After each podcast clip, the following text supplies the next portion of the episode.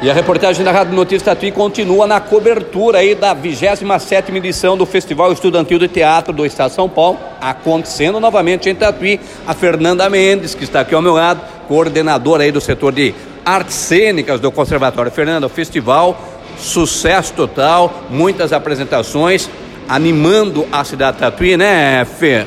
Olá, Luiz. Olá, olá, ouvintes aí da Rádio Notícias. É isso mesmo, Luiz. Com muita alegria que a gente está aí quase finalizando o festival. Hoje é o oitavo dia, né? São dez ao todo, então até domingo nós temos ainda muitas atrações. Ainda temos vários espetáculos que se apresentam. É, continuam as oficinas e residências artísticas. São várias ações, né? Que o festival tem, tem promovido ao longo desses dez dias.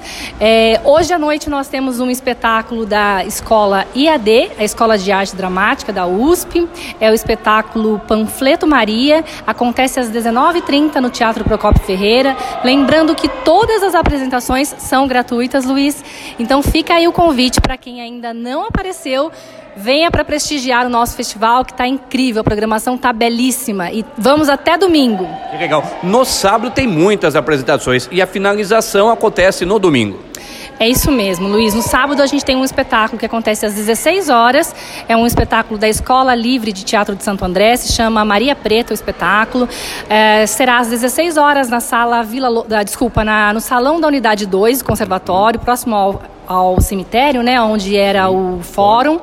É, logo depois a gente tem um espetáculo à noite, que é o Édipo Rei, uh, da Escola Teatro Sérgio Mamberti, e esse espetáculo acontece às 19h30 no Teatro Procopio Ferreira também gratuito.